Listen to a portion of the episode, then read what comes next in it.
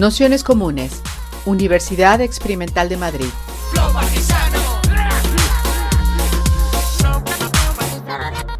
Toda la información en nuestro canal de Telegram Nociones Comunes o en nuestra web traficantes.net barra formación. Bienvenidos, bienvenidos a esta última sesión, la mesa redonda que ya anunciamos del curso Judy Butler y la Revolución Queer, que como señalamos desde, desde el principio, eh, un poco el curso estaba pensado para comenzar desde la explicación, por decirlo así, más teórica de, Judy Butler y, bueno, pues poco a poco ir eh, aterrizando sobre las luchas, los movimientos, los colectivos eh, feministas, LGTBI, eh, no binarias, eh, las luchas que a día de hoy se están desarrollando. Perdóname según voy hablando voy dando, dando paso a la gente. Y, bueno, pues la intención que teníamos, como os hemos mandado también a, a todos, era pues plantear una serie de, preguntas a estos grupos, colectivos, a las personas que han venido de, de, estos distintos colectivos que hemos invitado, bueno, pues con la intención de que hubiese eh, un hilo conductor en, todas las intervenciones. Las preguntas que, hemos mandado no se van a contestar uno a uno porque sería un poco rollo el ir dando paso y dejar solo mm, tres minutos por cada pregunta, sino que bueno, hemos lanzado una batería de cuestiones y que cada una pues, se centre en las que considere pues, más interesantes y a partir de ahí pues, bueno, podemos ir sacando o enlazando de cara, de cara al debate. Eh, las preguntas eh, las ha leído todo el mundo, las vuelvo, las vuelvo a leer en un momento. Las, he mandado esta mañana, las tenéis en el correo, lo digo por no volver a repetir eh, todas y dedicar tiempo a, leerlas. Y, con eso, pues bueno, pasaría a, presentar a quienes nos acompañan en la, sesión de hoy, que bueno, vamos a ir por orden de, intervención. El primero es eh, Millanes, integrante del Movimiento Marica de Madrid que es un colectivo autónomo y asambleario que desde múltiples identidades maricas y diversas se, ubica en diferentes luchas eh, sociales. Em, la siguiente participante es eh, Caro del, bloque, del bloque Bollero. Eh, la siguiente es Ámbar Tenorio de Vecinas Queer de Vallecas, que forma parte del colectivo Orgullo Vallecano, que además bueno, desarrolla software libre, investiga el uso de herramientas de gobernanza descentralizadas en comunidades online, ¿no? Es decir, en, un momento en el que las empresas nos atrapan también tanto con, con el, diseño de software propietarios y demás, pues también está, está bien escaparse y, dar la guerra por, por ese lado. Y, y, por último, Vicky García, que participa en la Comisión 8M de Madrid, en diferentes comisiones como comunicación o prensa, ha sido vocera de la comisión y ha participado en la construcción de las huelgas desde 2017. Primero en Italia con Non Una Di Meno y posteriormente en el Estado español, eh, tanto en lo local como a nivel estatal. Eh, ha compaginado su participación en el movimiento feminista con otros como el, como el movimiento ecologista, estudiantil o de vivienda. Así que nada más, agradeceros a todas, a todos que estéis aquí hoy y bueno, pues la intención como siempre es que haya esa primera ronda de participaciones múltiples en todas las sesiones anteriores. Eh, bueno, Vicky y Ambar, que yo sepa, Vicky porque está y Ambar porque sé que, que, lo ha, que lo ha escuchado, han sido mesas pues más de una persona o, dos y bueno, hoy la idea es que fuese un poco más coral, pero como siempre, eh, después de la primera hora de intervención, pues eh, daremos paso al debate y a partir de ahí, pues a todo lo que pueda surgir. Así que muchas gracias y, comenzamos. Os paso el micro. ¿Aquí está bien? Sí. Pues buenas noches y yo vengo a contar un poquito sobre qué es el movimiento marica e intentar recoger algunas de las ideas que había en las preguntas. No sé ni si me ajustaré mucho a los tiempos porque me quede corto, porque me quede largo. Y, si se me escapa alguna respuesta de alguna cuestión en concreto, pues luego me podéis apretar un poco más para que os cuente. Eh, yo vengo del movimiento Marica de Madrid, el MMM. Es un movimiento asambleario y autónomo, autogestionado, donde trabajamos en diferentes, tenemos diferentes grupos de trabajos e intentamos estar en diferentes luchas sociales en activo. El movimiento Marica de Madrid mm, tiene como 3, 4 años.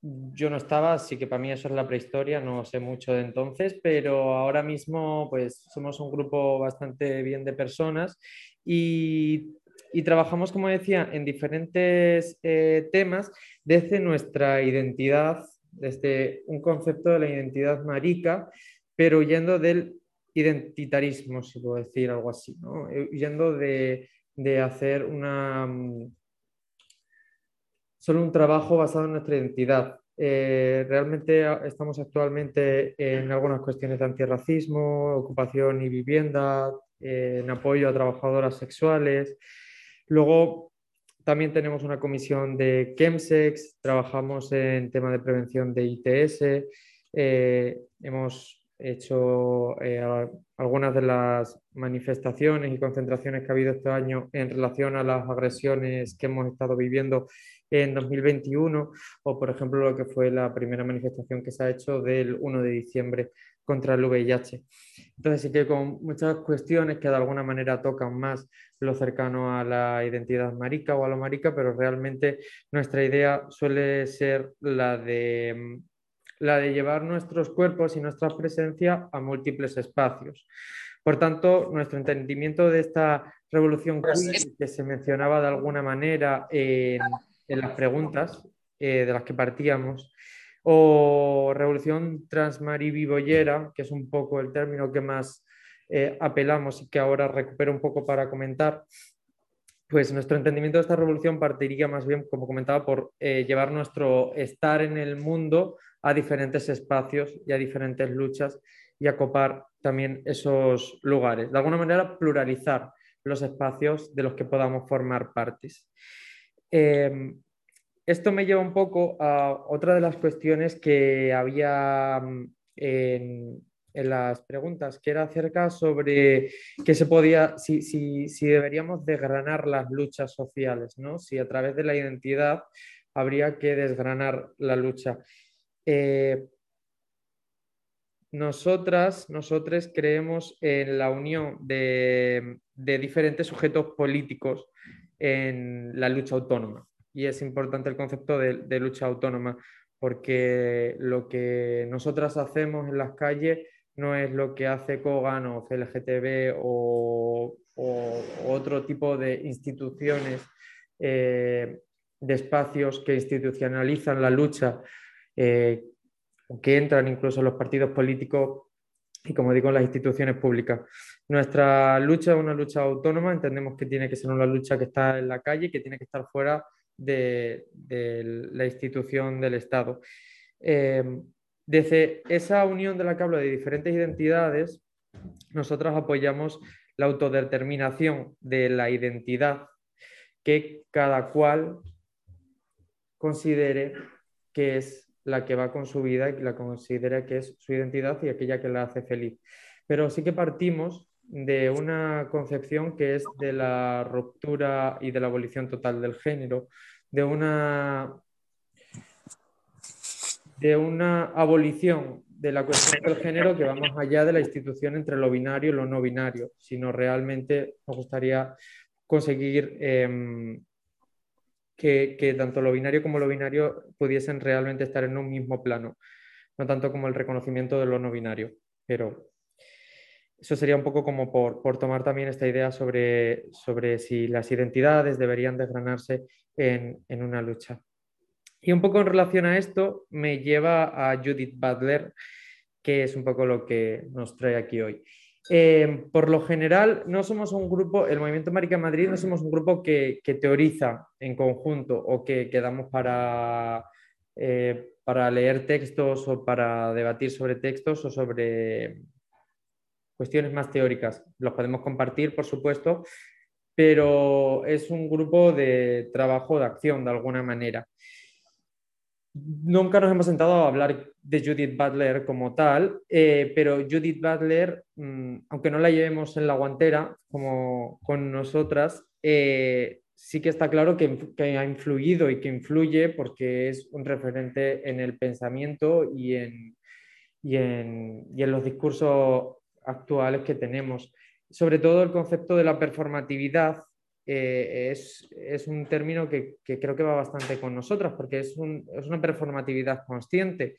Eh, somos conscientes de, de, lo que performamos en el espacio, somos conscientes de cuál es la presencia política que tenemos en el espacio o que supone estar en un espacio u otro y qué es lo que performamos, ¿no? Y, y esa conciencia la tomamos pues cuando eh, vengo ahora aquí o cuando hacemos una manifestación o cuando eh, vamos a, las asambleas y también y nos preparamos y, de alguna manera eh, sabemos cuál es eh, el valor político que tiene eh, nuestra performatividad en ese momento. Como comentaba Judith Butler, de alguna manera sí que nos ha influido, pero también tenemos eh, otras muchas influencias. Precisamente traía Paco Vidarte, que tenemos aquí ahora el libro de, que había editado Traficantes de Sueño, el de Por una política cara perro. Y, mm, y Paco Vidarte sí que es un referente muy directo en el movimiento Marica de Madrid, eh, no solo por su trabajo académico, sino por, también por su trabajo como activista, porque formó parte de la Radical Gay, que fue un movimiento de los años 90 que de alguna manera mm, del que de alguna manera rescatamos muchas cosas en el movimiento Marica de Madrid eh, y que es una especie de, pues de, faro, de presencia que tenemos ahí con frecuencia junto con las LSD, un poco los movimientos de, de los 90 eh, autónomos y asamblearios, como comentaba. E igualmente también eh, el trabajo de calle que han estado haciendo pues, compañeras eh, travestis y trans desde los años 60, 70, eh, tener en cuenta cuáles han sido los movimientos que han ocurrido en la calle y las aperturas sociales que se han ido dando y que no han venido a lo mejor tanto desde la academia o desde lo institucional, eh, sino desde el trabajo eh, autogestionado, que es un poco nuestra referencia y donde estamos ahora mismo. Antes que hablaba sobre lo transmarivivoyero, que es un término que solemos utilizar eh, iba a decir como sustitución, pero no sería como sustitución, en lugar de utilizar lo queer como concepto queer. Y cuando eh, utilizamos queer, sí que nos gusta castellanizarlo de alguna manera con la C, U y R. Lo queer nos parece un término preocupante, preocupante entre comillas, tampoco, en, en cuanto a que, a que no problematiza. Eh, es un término que viene de fuera, es un término que no tiene una connotación eh, histórica, social y política en nuestro lenguaje, en el, en el Estado español y en castellano.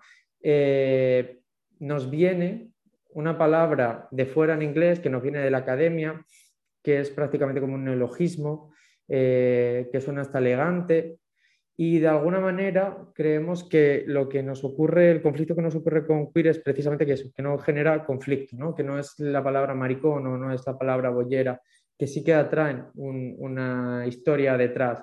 Cuando yo me, me, defino, me autodetermino como maricón o como bollera, estoy trayendo conmigo una serie de sensaciones múltiples, de imágenes múltiples, de momentos múltiples, que los estoy reconvirtiendo políticamente. Cuando utilizamos la palabra queer y más con, el, con, eh, con su eh, escritura eh, original y en inglés, sí que consideramos que estamos, no estamos regenerando algo, sino que estamos trayendo algo nuevo. Y de alguna manera nos parece que se nos olvida esta lucha histórica política de la gente que ha habitado también nuestros espacios antes ¿no? y que, nos ha abierto camino también antes. Eh, de alguna manera, como decía, este concepto de lo transmarivivoyero que pueda recoger nuestra tradición. Eh,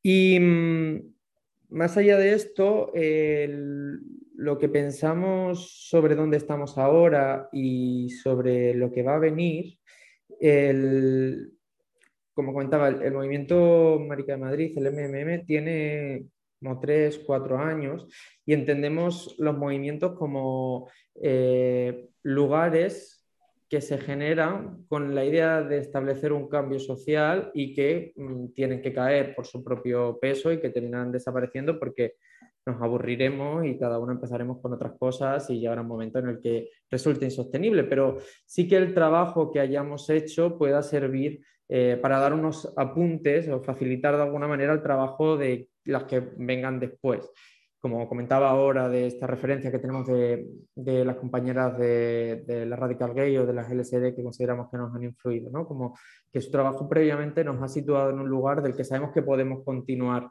Y es muy interesante pensar que eh, todos los colectivos que estamos ahora mismo aquí en Madrid y en concreto eh, los colectivos que han sido invitados a participar a esto hoy, eh, están sembrando un lugar que luego se está sembrando algo que luego se puede recoger de otra manera, se puede continuar de otra manera. Y es un poco lo que queremos, establecer herramientas para las venideras y entender también que somos un movimiento transformable completamente.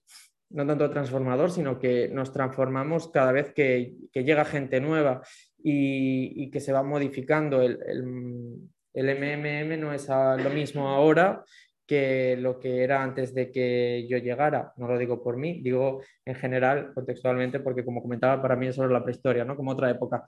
Y estoy segura de que dentro de un par de años el MMM tampoco va a ser lo que está siendo ahora, porque va entrando gente, va entrando nuevas maneras de, de expresión que van a ir eh, deformando la etiqueta, deformando la identidad o deformando el término marica en el que nos encontramos y lo va a ir como eh, destruyendo o moldeando de alguna manera hacia otros lugares.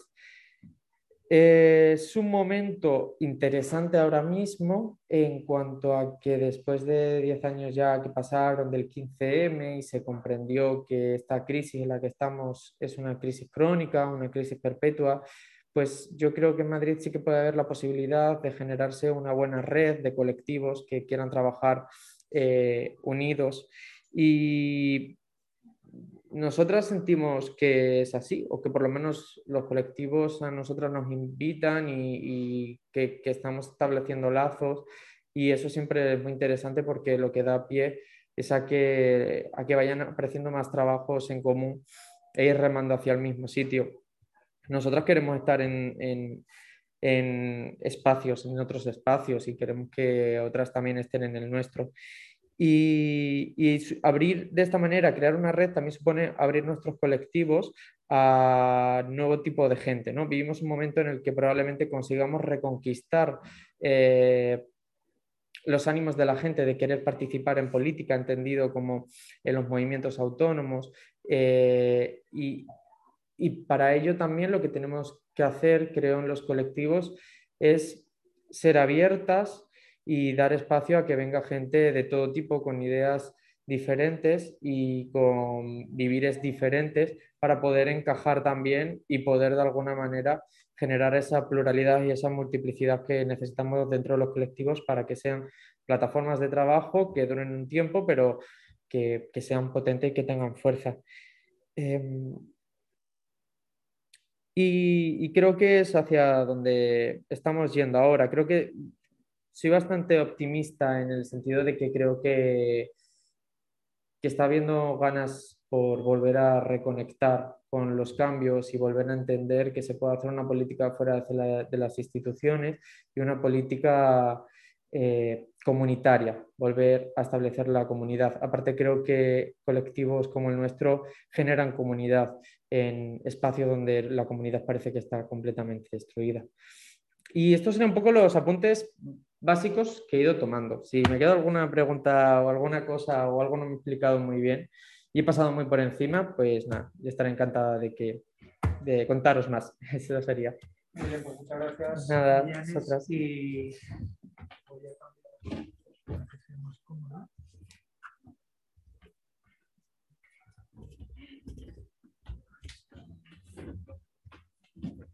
eh, hola, a ver, estoy un poco nerviosa, entonces si empiezo a hablar muy rápido, avisadme porque me pasa mucho, ¿vale? Que me empiezo a embalar y me, Em, vale, eh, yo soy Caro, vengo de la plataforma de encuentros boyeros de Madrid, eh, que somos una plataforma asamblearia autónoma que tiene como principal objetivo construir espacios y construir redes donde reivindicar lo boyero desde lo político, desde un concepto político de lo boyero.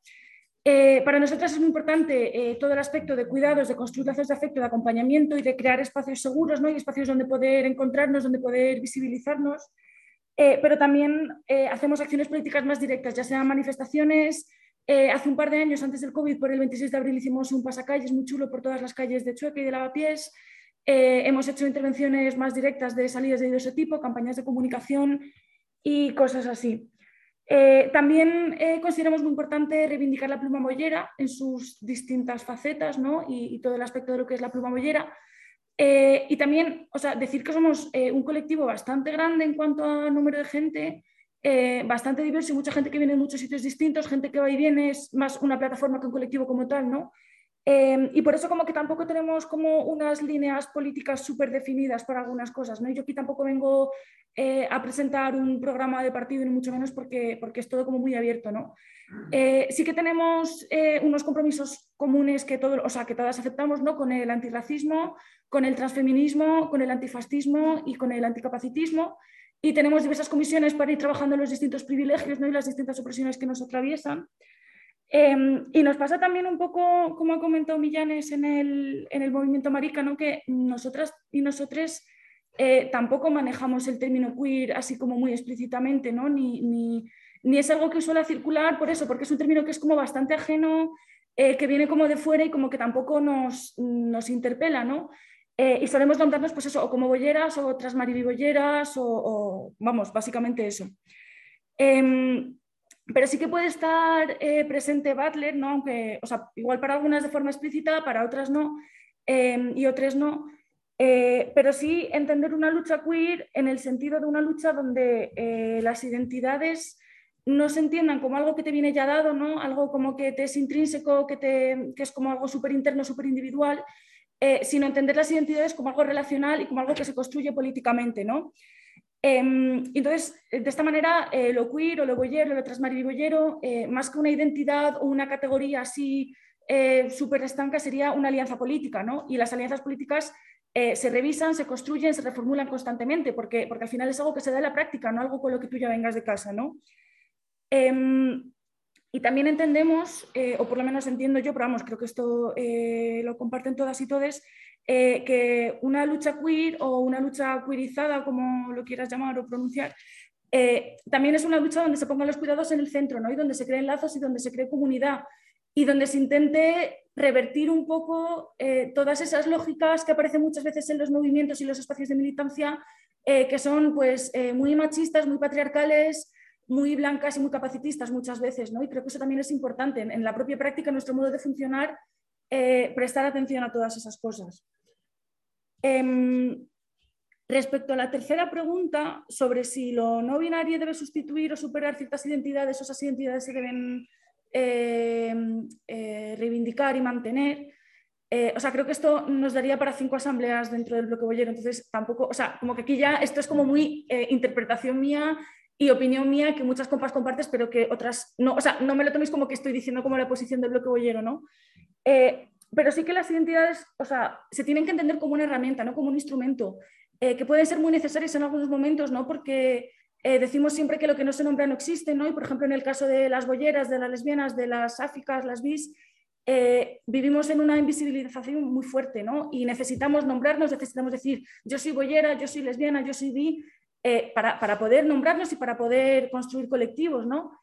Eh, pero también, o sea, como que tenemos también a veces el riesgo de caer un poco presas de esas identidades, ¿no? Y de, entenderlas de una forma muy esencialista, lo cual eh, limita la lucha y es peligroso, ¿no?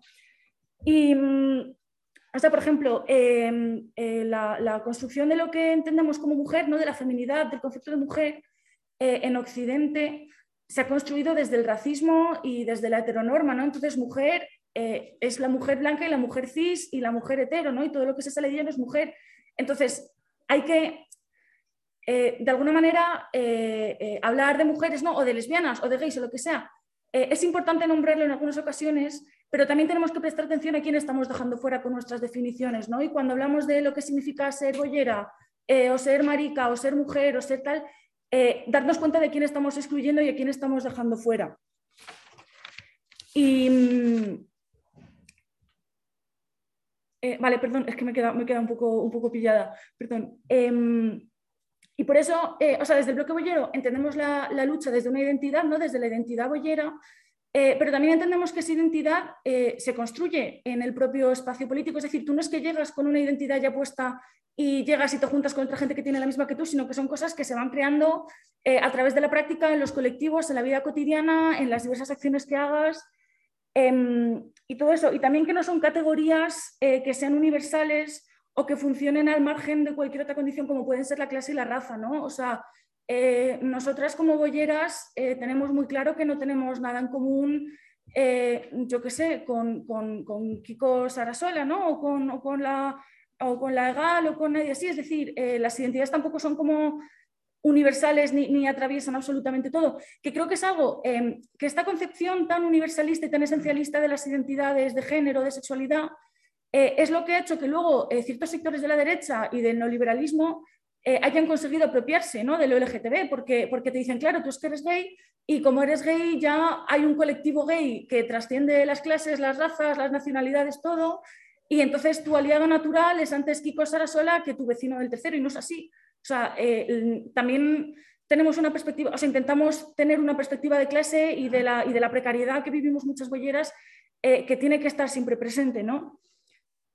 Y em, respecto al futuro de las luchas, ¿no? el trabajo que, que debemos plantear, eh, si vemos muy importante ante eh, la fuerza que están tomando los movimientos de ultraderecha y nazis, tanto en las instituciones como en las calles, eh, construir comunidades, construir alianzas y ampliar estas alianzas a todos los colectivos posibles, ¿no? ya sea al movimiento antirracista, a movimientos por la vivienda, por los derechos sociales, al, anticapacitismo, al todo y también eh, construir alianzas donde eh, se proteja mucho a las compas migrantes y a las compas trans porque están siendo eh, el principal blanco de, estos grupos de ultraderecha, ¿no? están, siendo las, están en, primera línea y veo muy importante priorizar a, estas personas y protegerlas mucho.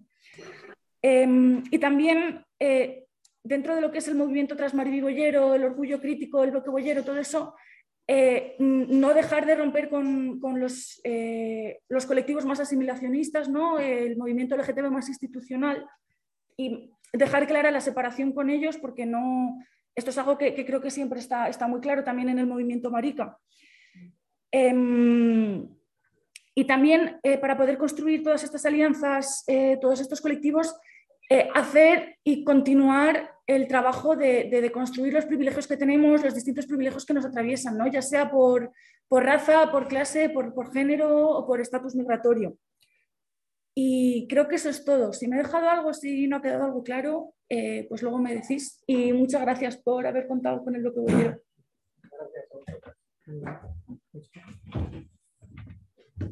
Gracias. ¿Este micrófono?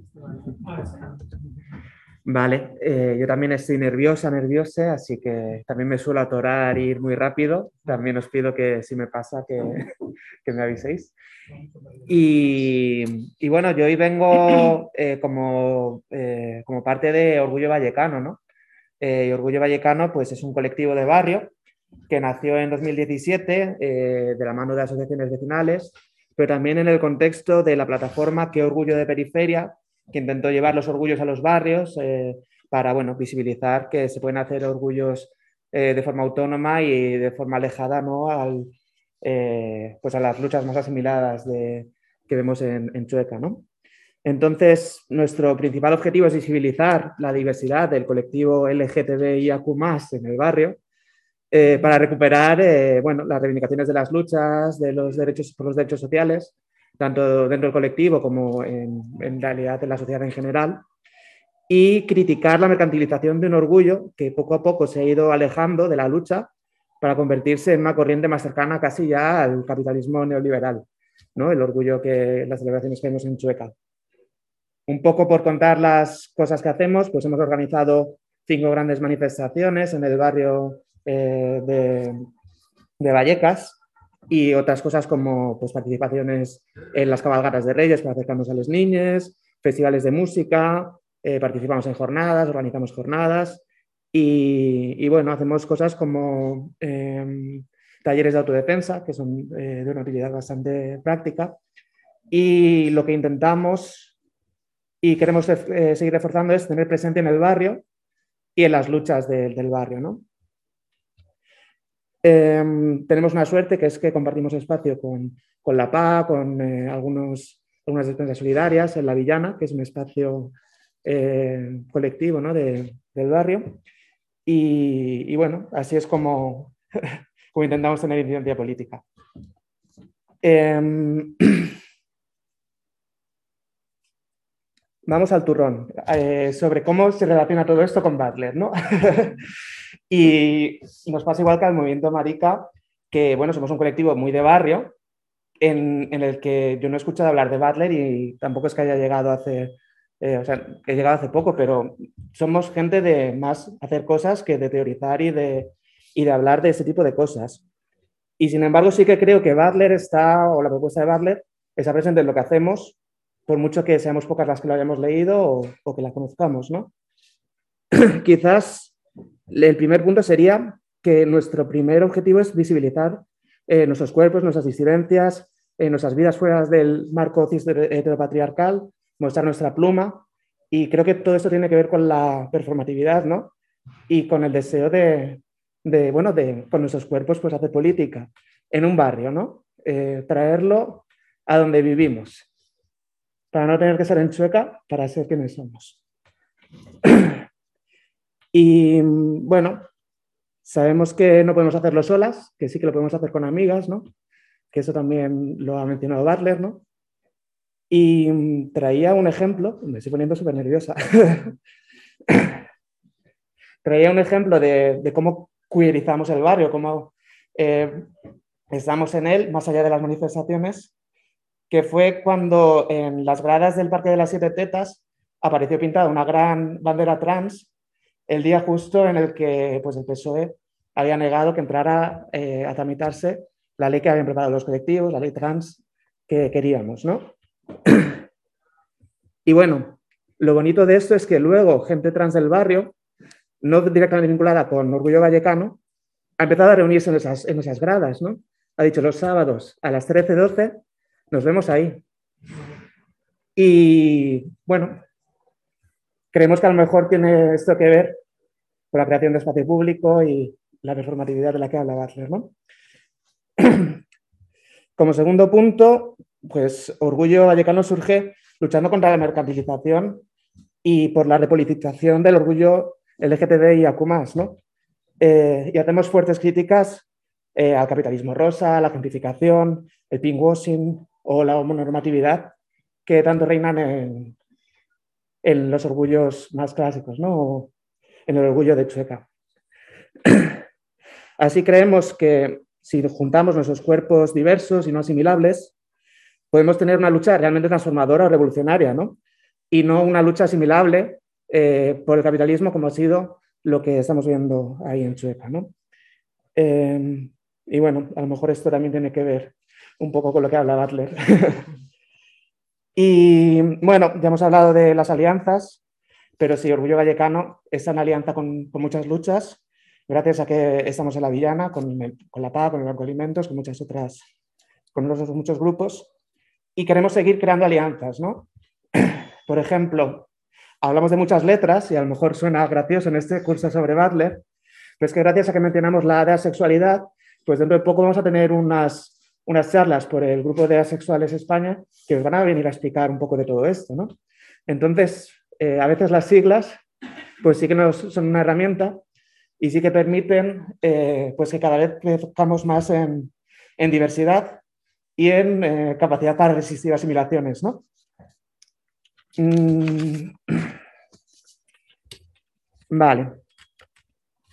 Y bueno, pues alguna de las cosas que hemos hecho que, que van a esa dirección es que este año organizamos un picnic con muchos de los colectivos que están hoy aquí, en el que nos juntamos eh, sin convocatoria pública, sino con, eh, pues pasándolo por grupos eh, afines, pues un montón de gente dentro de colectivos de disidencias de cuerpo, de género.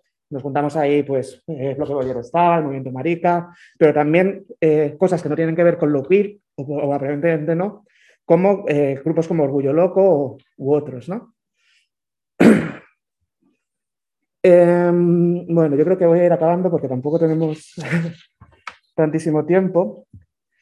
Em, pero bueno, para nosotros lo queer significaría romper con la cis heteronorma, intentar eh, abolir también modelos de, basados en el capitalismo, la productividad eh, y, y, bueno, pues incluso por las familias forzadas por hipotecas y intentar al salir de ahí buscar eh, romper con la rigidez de los géneros y los deseos, las etiquetas, los estereotipos, ser más creativos en nuestra búsqueda de la felicidad y del placer y poner nuestros cuerpos y nuestras vidas por delante de la economía y del PIB. Eh, sobre las identidades ¿no? y cómo podríamos superarlas o no superarlas, si sería deseable.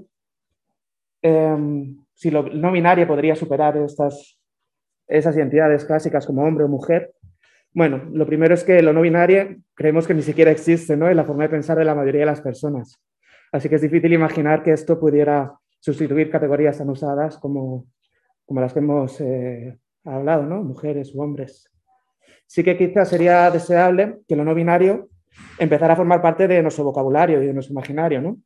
Y así a lo mejor puede convertirse en una identidad posible o una posibilidad de fugas de categorías como hombres o mujer que no nos sirve como identidad a muchas personas e incluso como una forma, una propuesta eh, de imaginar formas deseables de vivir nuestras vidas. ¿no? Sin embargo, sí que creemos que nuestra lucha tiene que partir de visibilizar todas las letras del colectivo, por ejemplo, la intersexualidad o la sexualidad, que están muy escondidas, eh, para, como decía, pues mostrar cuál es el menú de opciones para que la gente pueda eh, verse reconocida, pueda elegir y que lleguemos a un momento en el que no sea necesario ¿no? El, encontrar cómo somos de diferentes a lo que nos marca la cis heteronorma, ¿no? que podamos amar a varias personas, que podamos tener cuerpos pues, no directamente elegibles como hombres o como mujeres, que podamos, en principio, pues eso, eh, vivir nuestras vidas eh, por muy abyectas que, que se consideren en el sistema actualmente. Y para concluir, pues quizás eh, sí, volver a ahondar en que creemos que el trabajo futuro es el de seguir ahondando en las, eh, las alianzas con eh, colectivos dentro, pero también fuera de lo que consideramos tradicionalmente queer, ¿no? Pues hemos traído a gente a que hable de discapacidad con nosotros, estamos pues con gente que en principio parece que no está relacionada, pero que estamos trabajando mucho, ¿no? Que es con la gente de Orgullo Loco, hemos participado en jornadas de lo trans y la locura y cómo, cómo eh, bueno, como muchas veces va de la mano en algunas cosas o han querido imponer que vaya de la mano. Y en general, pues creemos que este es el trabajo futuro. Si queremos también crear espacios, no solo de encuentro político o de encuentro festivo, que es lo que hemos hecho muy bien hasta ahora, sino también crear espacios de escucha, de acompañamiento, de cuidado y de apoyo mutuo, que es a lo que viene mucha gente del barrio, no tanto a participar en una asamblea, sino a contarnos cómo le va la vida y queremos, queremos escucharnos y cuidarnos. Y seguir ahondando las, las redes también a nivel de barrio, no solo con los movimientos de Madrid, sino con, con los vecinos de Vallecas. Y creo que eso es un poco todo. Si ha quedado alguna duda de lo que hacemos, de lo que, eh, sí, de, de, lo que supone orgullo vallecano para el barrio, pues me encantará responderlo luego en el turno de preguntas. Perfecto, pues muchas gracias. Eh, y pasamos a. Yo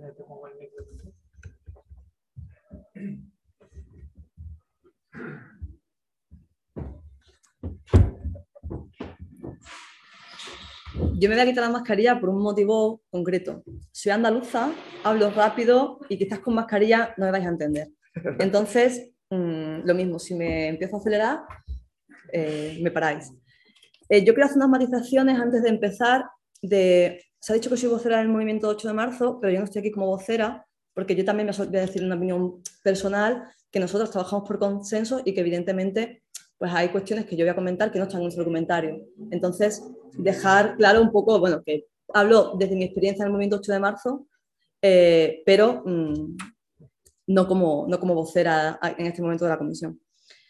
Eh, la primera pregunta que, bueno, que, nos, han hecho ¿no? es, eh, bueno, pues en este caso sería que es el 8 de marzo, ¿no? Y, cuáles son los principales trabajos que hemos eh, llevado a cabo. Bueno, la comisión 8 de marzo es una comisión eh, unitaria, es un espacio de organización, de encuentro, la tarea que, que lleva bastantes años llevándose y la principal tarea que tiene es organizar el 8 de marzo, ¿no? Sin embargo, yo aquí no voy a hablar exactamente de la Comisión 8 de marzo, sino eh, del proceso en el que eh, en el que estaba inserta, bueno, el que estamos insertando, que era los procesos de la construcción de las huelgas feministas. Pero dista mucho lo, que la comisión hace 10 años, eh, cuando se organizaba los 8 de marzo, que nuestras compañeras nos contaban que eran bajar una calle, que los procesos de, creación de, de, la, de, las huelgas feministas. ¿no? Y en este sentido, Voy a comentar rápidamente eh, cuáles son los procesos de, la huelga y por eso me tenía que salir de, Madrid. Las huelgas feministas son planteadas desde América Latina, desde principalmente Argentina. Eh, tenemos un libro del de Traficantes de Sueño que es fantástico, que es de Verónica Gago y donde ella explica eh, todo este proceso. Este proceso se contagia a Europa, pero no llega directamente al Estado español. Aquí no se hace paro, aquí se hace un paro parcial y ese, pero sí en Italia, que es donde yo estaba eh, residiendo, eh, se hace eh, mm, una huelga, una huelga feminista. ¿no? esta huelga es conocida aquí por haber tenido su primer impacto en el año 2018 y quiero explicar cuál es el concepto de la huelga porque nos va, creo que era la reflexión que yo estaba dando, ¿no? De, bueno, ¿cómo puedo yo hablar de Butler y hablar de la importancia que ha tenido en, este, en el feminismo actual, ¿no? La huelga feminista no es una huelga laboral. La huelga feminista eh, en cada país o digamos en cada estado ha tenido una configuración diferente. Eh, por ejemplo, las argentinas no hablaban de una huelga de productiva y reproductiva eh, con ocho ejes.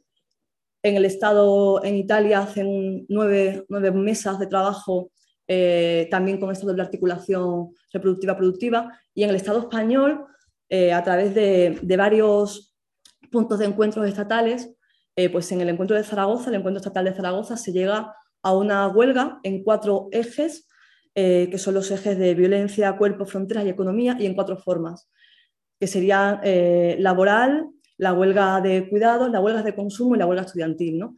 Es importante hacer este un poco qué es lo que ha hecho el movimiento feminista para saber un poco qué recoge de, de Judith Butler. ¿no? Y aquí me enlazo con la, siguiente pregunta, ¿no? que dice, ¿ha tenido influencia la propuesta política de Balder y cómo?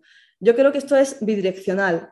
Por una parte, eh, evidentemente, no se entenderían los procesos de las huelgas feministas, eh, no tanto sin Judith Butler, sino sin el movimiento feminista del que Judith Butler forma parte como activista en los años 90.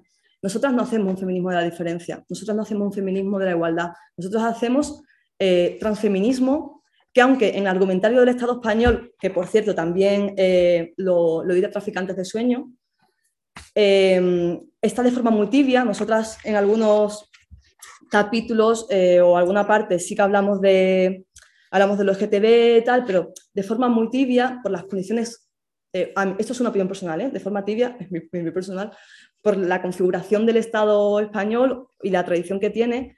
Sin embargo, si nos vamos a los argumentarios de América Latina, son totalmente, además lo dicen claramente, eso es un movimiento transfeminista. Y, por ejemplo, eh, una cosa que siempre me llama mucho la atención, si nos vamos al argumento italiano, hay que recordar que Italia está el Vaticano. Eh, lo dice mm, eh, claramente, lo tenía aquí subrayado. Mm, mm, Pero ellas se declaran eh, mm, transfeministas directamente. No dicen, bueno, huelga feminista, no, ellas dicen, vamos hacia la huelga transfeminista, ¿no? hacia el shock transfeminista.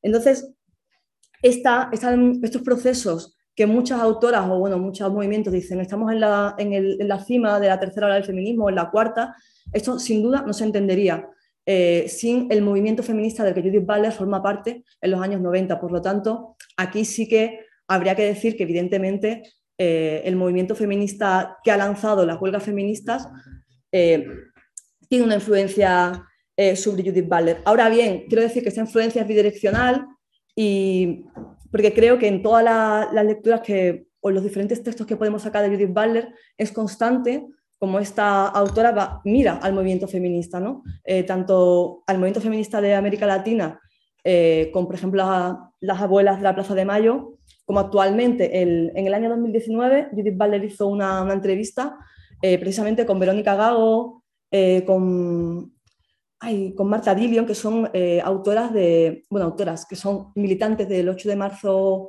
o de Ni Una Menos Argentina, y que tuvieron una, una, entrevista ¿no? y donde reconocieron evidentemente pues estas sinergias. ¿no?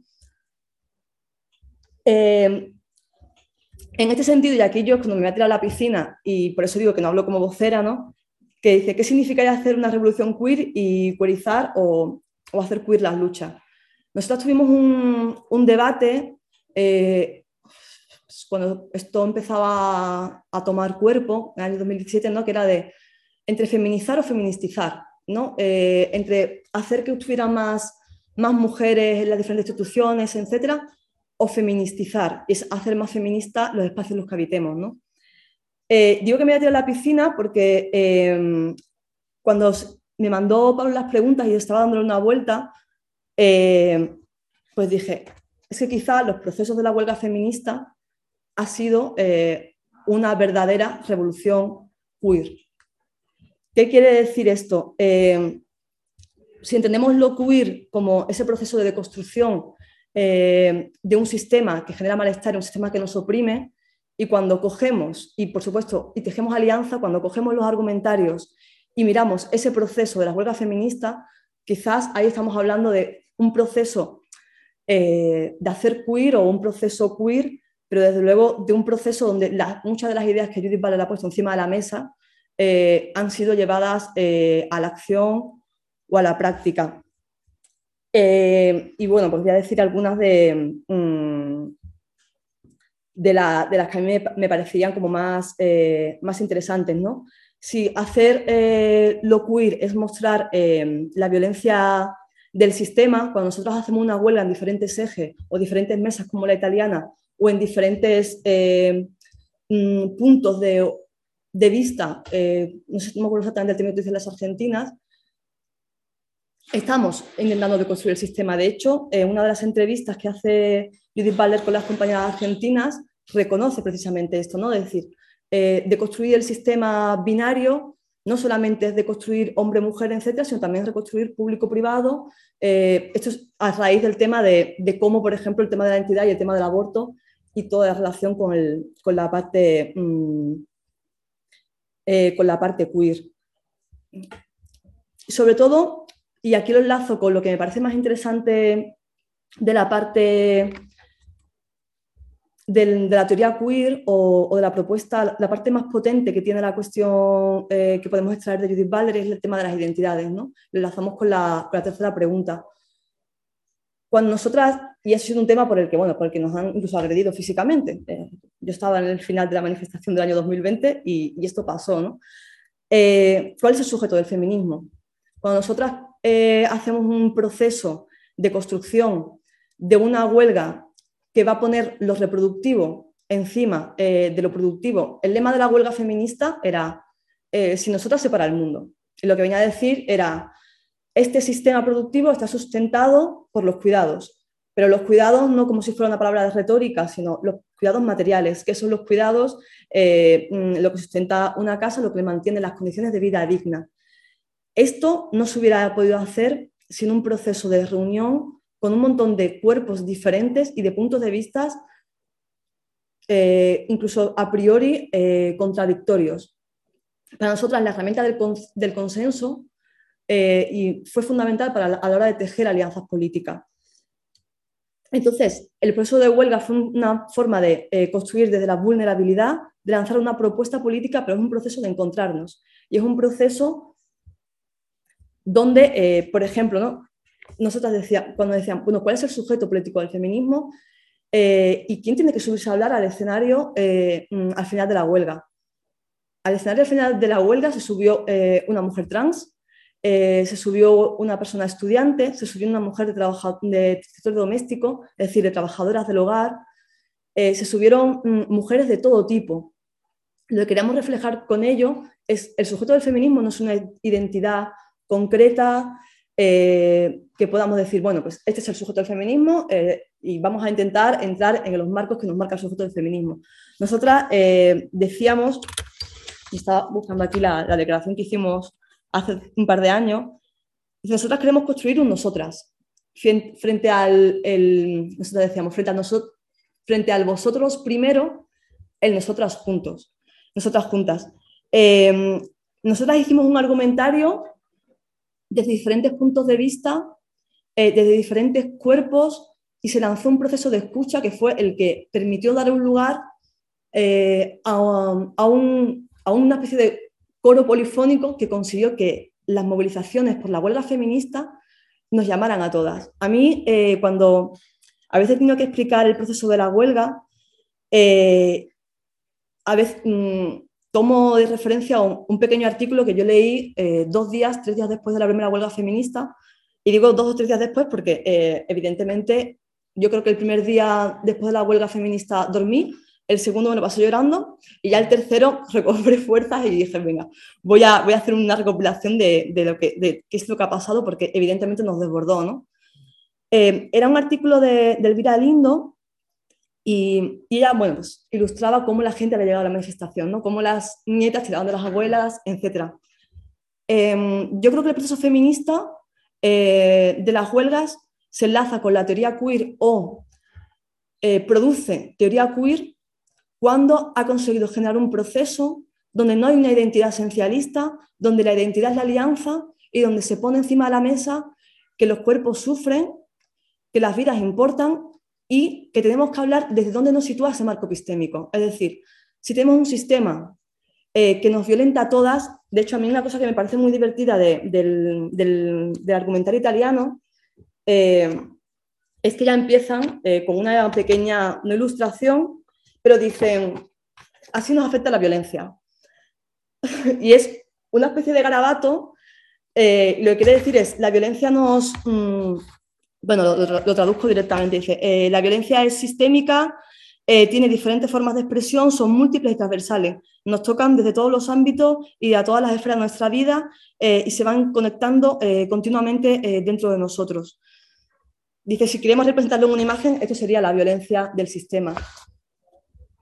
Por eso, a mí me parece que en ese sentido hacer revolución queer sería hacer un proceso donde eh, entren todos los cuerpos, donde no partamos de una identidad esencialista y donde se escuche desde dónde nos encontramos, porque evidentemente esto es una cosa que nos parece muy importante el proceso de escucha que se dio en, la, en, huelga feminista, es eh, que seamos un nosotras colectivo no significa que todas encarnemos ese nosotras. Ese nosotras colectivo no es una suma de todas, sino que es una construcción entre todas evidentemente, nosotras, yo no podía hablar por mis compañeras racializadas, igual eh, que otras compañeras con una serie de privilegios no podían hablar desde mi posición, pero sí entender este sistema donde nos ubica cada una.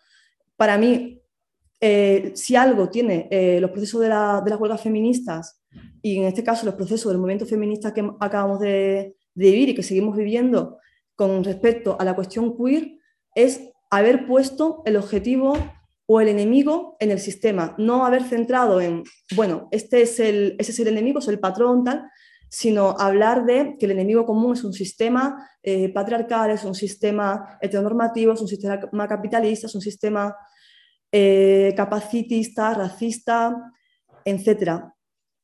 Y eh, enlazando muy rápidamente con, con la última pregunta, que dice, bueno, ¿cuál es el futuro de las luchas, las alianzas, las reivindicaciones, el trabajo futuro? Eh, justo el día 8 eh, de enero tuvimos asamblea del 8 de marzo, ¿no? Y, estábamos eh, dándole una vuelta a esto, ¿no? De, nosotras este año vamos a seguir construyendo el 8 de marzo, porque seguimos haciendo los día a día en, en la calle, ¿no? A diario, pero nos, nos preguntábamos, ¿cómo recuperamos a todas esas compañeras que o no estaban o se han quedado por el camino. Em, creo que nos toca hablar de un proceso de rearticulación y nos toca eh, hacer queer o como queramos, o hacer feminismo o hacer transfeminismo, poniendo eh, ya no solo la vida en el centro como si fuera algo retórico, sino poniendo la vida en el centro como si fuera algo eh, como lo que es, como algo material y visibilizando esas violencias. Tenemos que hacer, eh, tenemos que conectar con toda esa gente que está sufriendo y con la que evidentemente no llegamos. No tenemos que utilizar, para mí, en este opinión personal, no hay que utilizar un sistema de la precariedad, sino que hay que mostrarlo, porque a veces se habla de la precariedad como simple empobrecimiento y creo que mm, no solo es empobrecimiento, creo que la precariedad es un sistema que, nos aísla. Entonces creo que la tarea a, hacer eh, sería cómo articulamos eh, desde la fragilidad y desde la vulnerabilidad, que creo que es lo que eh, la teoría queer y creo que los movimientos feministas ponemos sobre la mesa cuando hablamos de poner la vida en el centro, hablamos de que somos personas y que somos vidas vulnerables, interdependientes, ¿Cómo rearticulamos esto después de un proceso, ya no solo del tardocapitalismo, no neoliberalismo, sino de un proceso de pandemia, donde estamos eh, quizás más, más dolientes y más solas que, nunca, ¿no? y donde quizás nos hacen falta más que nunca el, generar esa comunidad, el sentirnos acompañados eh, y el saber que, podemos construir juntas porque somos en, somos en las otras. ¿no?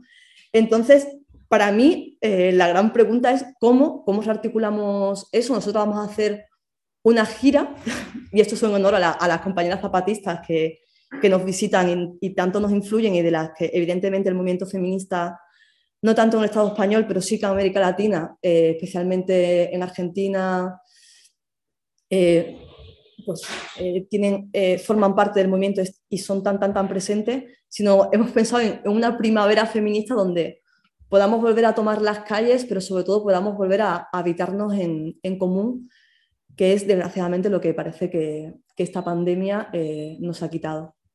Si tenéis alguna duda, pregunta, listo. Bien, pues muchas gracias, eh, Vicky. Ya lo estaba poniendo por aquí por el chat. Que nada, pues eh, gracias a todos por las intervenciones y comenzaríamos con preguntas, debate lo que sé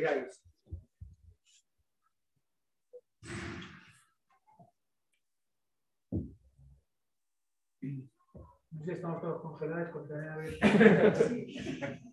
eh, eh, preguntas, preguntas. Eh, cuando hablabais de, de, un poco de performar marica o la eh, eh, hablando del contexto Butler, eh, lo utilizamos como reacción o como solución. O sea, la solución es cambiar una performatividad por otra, que no es hegemónica, pero podría llegar a ser una en un mundo con otro desarrollo, o deshacer las performatividades de género y, en general de clase. ¿cuál, es, ¿Cuál es el camino que veis vosotros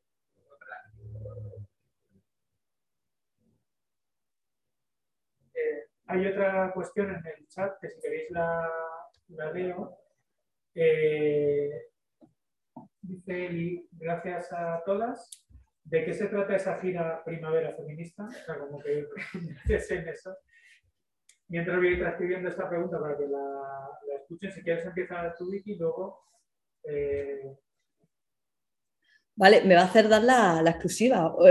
o sea, esto ha salido la, o sea, atentas a las redes del 8 de marzo, venimos Madrid, se vienen cosas, eh, pero bueno, mm, muy rápidamente, eh, evidentemente, mm, si la primera asamblea que nosotras hicimos en diciembre se llamaba Reencuentro, eh, nosotras hemos, nos hemos sentado, nos hemos escuchado, las que, las que han podido estar y las que hemos podido estar, y lo que hemos llegado a, a la, bueno, la conclusión o, nos hemos reconocido es que el sistema nos está golpeando eh, más fuerte que nunca, no porque quizá el sistema tenga más fuerza, más fuerza, sino quizá porque nosotros también estamos más débiles, y no hablo de nosotras como movimiento feminista, ¿eh? sino hablamos de nosotras eh, como, bueno, pues que evidentemente como mm, cuerpos nos ha golpeado muy duramente la, la pandemia. Entonces, esta gira es un poco reencontrarnos, es ir allí eh, a donde no llegamos o donde no hemos estado. Yo pongo un ejemplo claro. Eh, nosotras no podemos pedirle a ciertas trabajadoras domésticas que vengan a las asambleas, porque son internas. Nosotras tenemos que ir allí. Nosotros tenemos, no tenemos que pedirle a las precarias, haz malabares para poder venir a una asamblea eh, por la mañana. Nosotros tenemos que ver la manera de conseguir contactar con esas compañeras cuyas condiciones materiales son tan salvajes eh, que, no, que no pueden venirse a una asamblea. Entonces, el tema de la gira va un poco eh, a eso, a intentar tejer alianzas o generar puntos de encuentro con compañeras que, eh, bueno, pues que por la situación actual nos han podido eh, o, no, pueden, no pueden estar o no han podido estar y mm, intentar ah, volver a articular eh, ese músculo o, reactivar ese músculo y ese nosotras colectivo. Y queremos que el 8 de marzo, nosotros siempre decimos, el 8 de marzo no es un día, nosotros queremos que todos los días son 8 de marzo. El 8 de marzo es un, eh, con eso también queríamos el tema de las huelgas. Las huelgas eran un, era un proceso, era, si queremos, una, una excusa para encontrarnos, ¿no? A mí me gusta mucho la definición que hace Verónica Gago y que yo comparto, ¿no? Nosotros siempre hablamos de, huelga como proceso, ¿no? Pero ella dice eh, la huelga también como umbral, como experiencia, como algo que nos atraviesa eh, y desde el que ya no, no, podemos volver a ser las mismas, ¿no? dice, muchas fuimos transformadas en y por este proceso la gira es un poco eh, volver a, encontrarnos para eh, volver a, construir juntas, porque hay muchas compañeras que se han quedado eh, aisladas y queremos que el 8 de marzo sea una chispa, una chispa para una primavera. ¿Cómo lo vamos a articular? Pues, no sé, yo animo a, quien nos esté escuchando de forma telemática a que mande un email a la Comisión 8 de marzo, que se anima a trabajar, que nos siga en redes sociales, etcétera. Nos hacen falta manos. Muy bien, para la pregunta que, bueno, que se comentaba en la sala, quien quiera contestar. Eh, a mí sí me gustaría decir, o sea, creo eh, cuando el 26 de abril, hace unos años, en el bloque Bollero, salimos a la calle diciendo Bollera, saca tu pluma, ¿no? Que es algo como que también por redes lo transmitimos mucho de Bollera, saca tu pluma o sea, como que no estamos diciendo hay que sustituir una cosa por la otra, ¿no? Sino, o sea, precisamente mm, desnaturalizar, por así decirlo, la feminidad, desnaturalizar la masculinidad em, y, romper con, las ideas tan rígidas que tenemos de los roles de género, de cómo tiene que formar cada uno el género, ¿no? Y por eso decía antes que en realidad pluma bollera no hay una, hay muchas, porque, porque hay muchas cosas, no, no es simplemente eh, masculinidad, no es simplemente feminidad, ¿no? Sino, o sea, creo que es más bien eh, crear condiciones y crear espacios, o sea, y esto lo estoy hablando a título completamente personal, ¿eh? pero creo que es un poco el sentir que hay.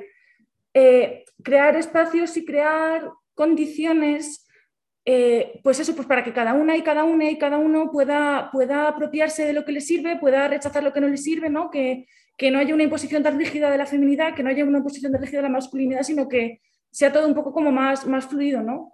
Y por eso, y a nivel político también Em, o sea, creo que eh, tiene mucha potencia, ¿no? Sobre todo, eh, pues eso, salir a la calle y que igual quien te vea no sepa si eres una bollera, si eres un marica, si eres hombre, si eres mujer, no sepa quién eres, eso también es muy potente, ¿no? Igual que hace falta visibilizar a veces también, confundir y, mm, revolver un poco todo eso también mola mucho. Yo sí que añadiría en relación a la idea de la performatividad, que yo hablaba de performatividad consciente y considero que es también eh, voy a caer en la redundancia, al final voy a decir, tomar conciencia de, de, qué es lo que supone, cómo nos movemos, cómo nos expresamos y cómo habitamos el espacio y de qué manera eso también interpela a las personas que están a, nuestro alrededor o, qué violencia generamos. Eh, tú puedes estar en un espacio, en un mismo espacio con otra persona y esa otra persona ser un sujeto que, eh, que mm, pudiese generarte una violencia solo por eh, su manera, de, por todo lo que conlleva em, su identidad, ¿no? Como entiende su identidad y al contrario. Entonces yo creo que la manera también de, ser consciente de qué es lo que supone nuestra presencia en el lugar, eh, revuelve, puede, puede servir para revolver y también puede servir para, para generar eh, acercamiento y generar em, una comunicación de otro tipo. Entonces yo creo que también es eso, tomar conciencia eh, de, cómo nos expresamos, de, de, qué es lo que significamos en el lugar. No creo que sea tanto una cuestión de cambio o de que haya una cosa buena o una cosa mala, sino simplemente es más como no entender que hay cosas, bueno, lo habías comentado muy bien, no entender que hay cosas que son naturales y que, y que hay otras que performan la otredad, sino que, se puede eh, desacralizar todo y también se puede em, utilizar las diferentes herramientas dentro del concepto de la performatividad. No sé si me he explicado muy bien, la verdad, pero bueno, algo he tirado por ahí. También, o sea, y esto creo que lo diría Butler, pero pluma tiene todo el mundo. O sea, y el señor cis hetero también tiene pluma. Lo que pasa es que su pluma no, no chirría, ¿no? No les cerrar a nadie. Pero, pero pluma tiene todo el mundo, no solo los maricas y las bolleras.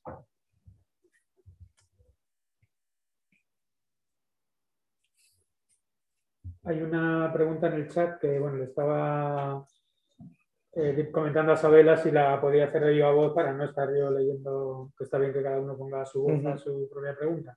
Y pues nada, dale, Sabela.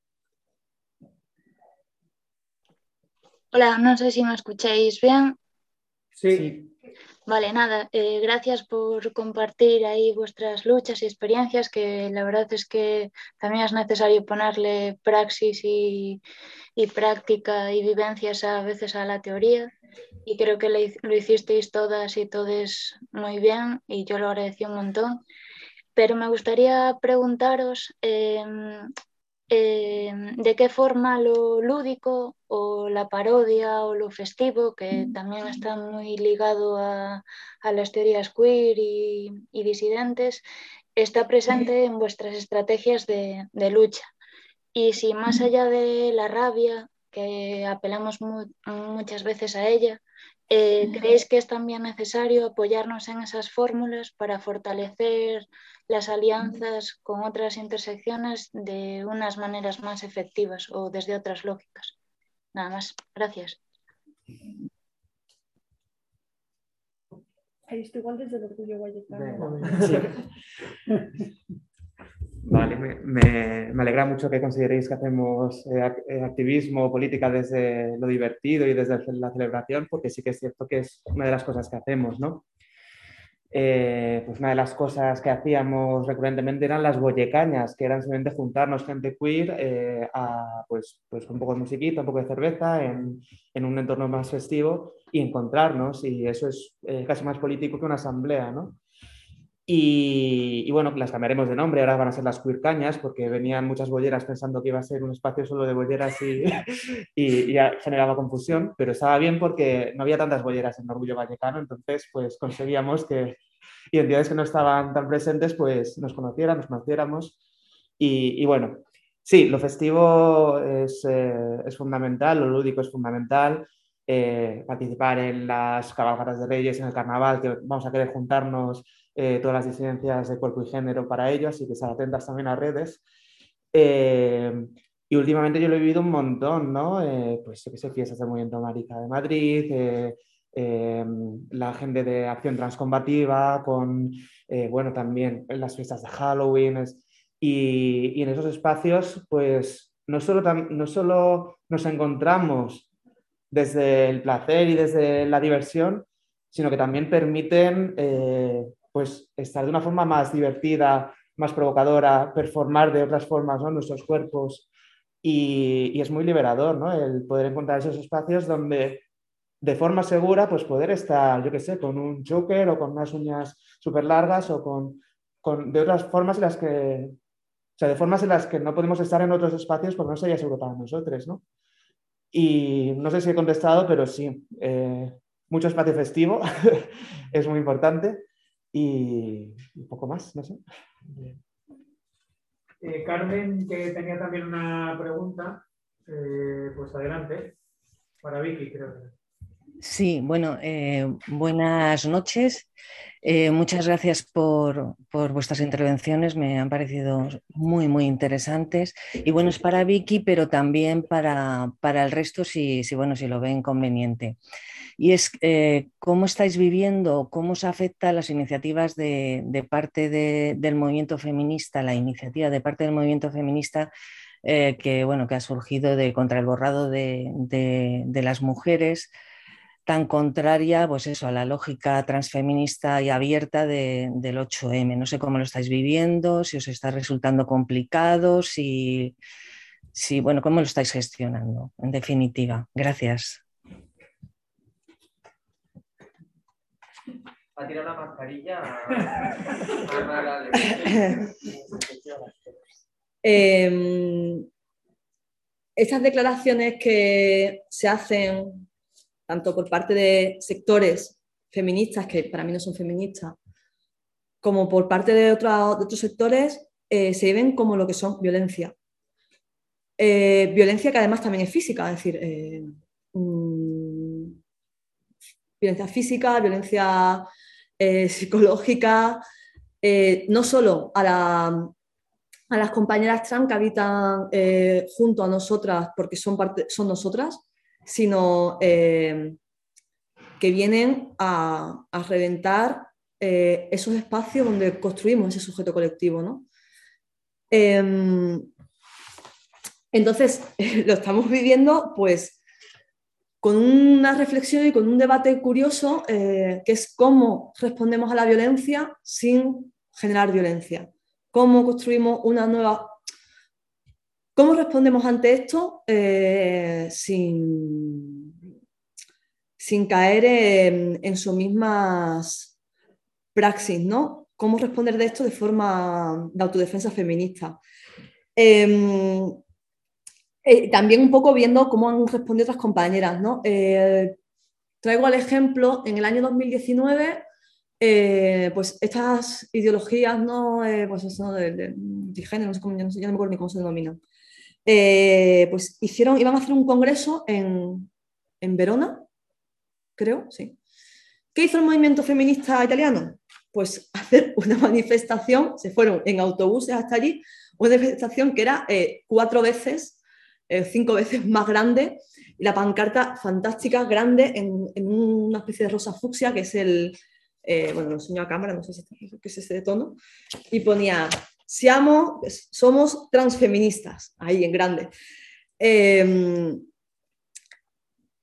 de hecho, ellas, eh, que antes estaba buscando, eh, lo dicen muy claramente, dice, somos transfeministas, somos un movimiento de resistencia em, a una teoría que considera que el género eh, que ha estado arbitrariamente asignado y es una construcción mm, social em, propio de un sistema de poder que controla y limita los cuerpos, Em, en orden heterosexual y patriarcal. Bueno, ellas, eh, ellas contestaron así. Entonces, creo que tenemos una tarea pendiente y un trabajo de cómo eh, respondemos a, esta, a, estos sectores eh, que evidentemente tienen una serie de intereses detrás, cómo respondemos de forma feminista, porque evidentemente ese conflicto está ahí y ese conflicto nos genera tensión y nos genera eh, violencia. Entonces, bueno, habría que dar una vuelta. Se admiten propuestas de cómo, de cómo responder. Lo primero, desde luego, sería eh, juntas y, tomando, tomando el espacio público. Es decir, ¿no? Eh, recuerdo cuando Hazte Oír se paseaba con el autobús, pues chica, que no se pasen, dicho mal y pronto, ¿no? O, por ejemplo, ¿no? Eh, la acción que, que, se hizo en, la manifestación del, orgullo eh, oficial de este año, ¿no? pues esa acción que se hizo ¿no? de, de, bueno, de esa sentada, em, que se paró, eh, no se dejó pasar al, al, cortejo del Partido Socialista, ¿no? dejando muy claro de, bueno, pues la violencia que estaban generando pues con, sus exclusiones eh, a las personas trans, etc. No sé si alguna compañera más quiere responder a esto. También. Toma, toma, todo tuyo. Algo que hemos estado hablando sí más entre nosotras en el bloque bollero es que al final, que es un poco a lo que me refería cuando hablaba de no, de no esencializar las identidades ¿no? y de tener cuidado con, con todas las cosas racistas, transfobas que nos vienen con ciertos conceptos. Que al final, eh, si tú tienes un concepto de la feminidad como el que maneja esta gente, ¿no? de lo que es ser mujer o de lo que es ser lesbiana, lo que sea, eh, al final también, pues lo más seguro es que seas además una racista de cojones y una clasista de cojones y que te dejes. Entonces, eh, como que muchas veces también toda esta transfobia, por ejemplo, acaba salpicando a muchas bolleras que no, que no conforman o que no conformamos con, con, lo que se supone que tenemos que ser como mujeres, como incluso como lesbianas, ¿no? Porque, o sea, ahora está viendo como mucha más representación de lo que son las lesbianas, las chicas bisexuales, tal, pero siempre como desde un canon femenino súper fuerte, ¿no? Y creo que, o sea, y primero de todo porque, porque eh, las mujeres trans eh, son nuestras compañeras, son nuestras hermanas y las queremos proteger, ¿no? Pero al final es que eh, acaba esto salpicando a un montón de gente. Entonces también, también ver un poco eso.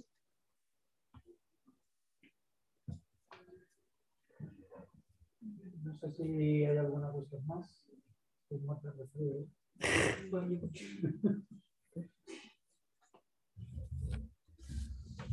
Yo por hacer un apunte, eh, también es cómo salir del marco donde nos quieren meter, ¿no? Es decir, ellas siempre van a y yo he tenido este debate de la identidad, desgraciadamente, en demasiados espacios, por esto de escuchar, ¿eh? no, no me metía.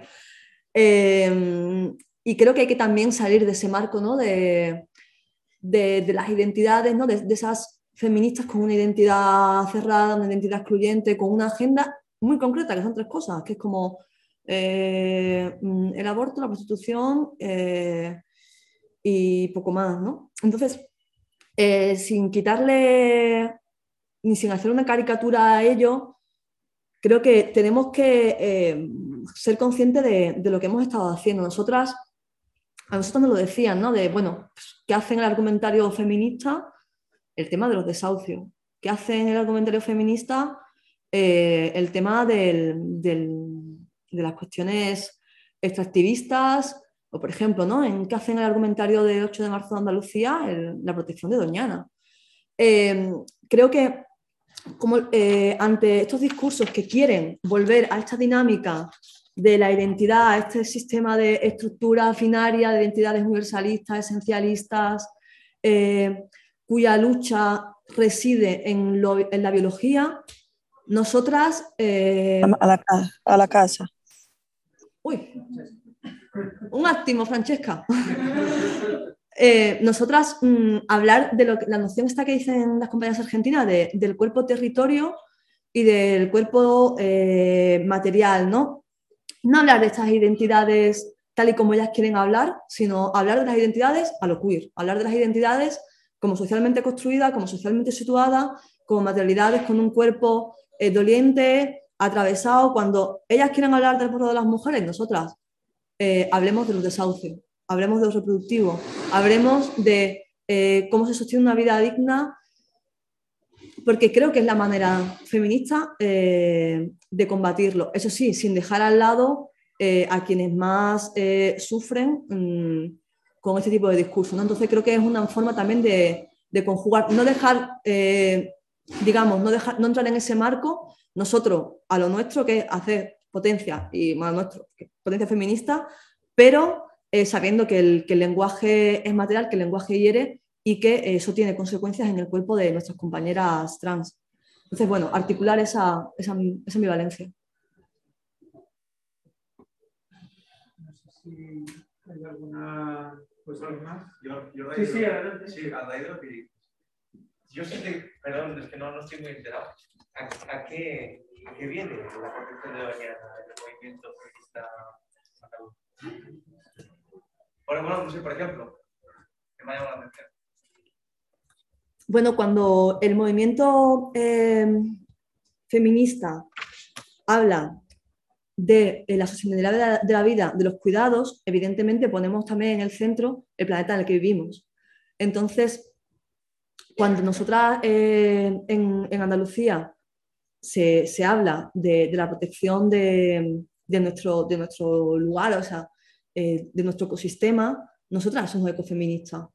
Entonces, Doñana aparece ahí, igual que aparece la lucha extractivista en el argumentario eh, argentino, igual que aparece, eh, si mal no recuerdo, en uno de, las, eh, de los tábulos de, la, de, las mesas de discusión de Italia, también el tema del territorio, aparece porque al final es, somos cuerpos materiales, somos interdependientes y estamos situados en, en un planeta. Entonces, hablar de la, sostenibilidad de la vida también es, no solo es hablar de cómo el sistema configura nuestras vidas, sino cómo el sistema produce. Por eso también somos anticapitalistas, ¿no? Eh, un, sistema eh, que, atenta contra el planeta es un sistema que evidentemente va a atentar contra, contra las vidas de las personas que habitan en él. Y no solo eso, sino que además se relaciona profundamente con la cuestión de, de las mujeres, o mejor dicho, los reproductivos, porque al final el cuidado de la tierra siempre ha estado a cargo eh, de sujetos eh, o identidades que han llevado a cabo tareas reproductivas, normalmente, en este caso, eh, tareas de mujeres. Mm, sin ir más lejos, por ejemplo, las jornaleras de Huelva, por ponerte un ejemplo así en el caso. y si te vas a América Latina, tienes a todo el tema de los movimientos indígenas, que además son asesinados por ellos, sin más, Berta Cáceres. Entonces, hablar de cómo este sistema nos genera violencia en diferentes capas y, digamos, por diferentes lados, eh, hacer una defensa de ello también es hacer una defensa de, del lugar en el que habitamos y de cómo y de que el sustento de la vida también es un sustento del planeta. Por eso aparecía eh, en, el, en, el, argumentario. Eh, yo, bueno, primero dar las gracias, me está apeteciendo que, que seamos aquí 2000 y, y salir a comer los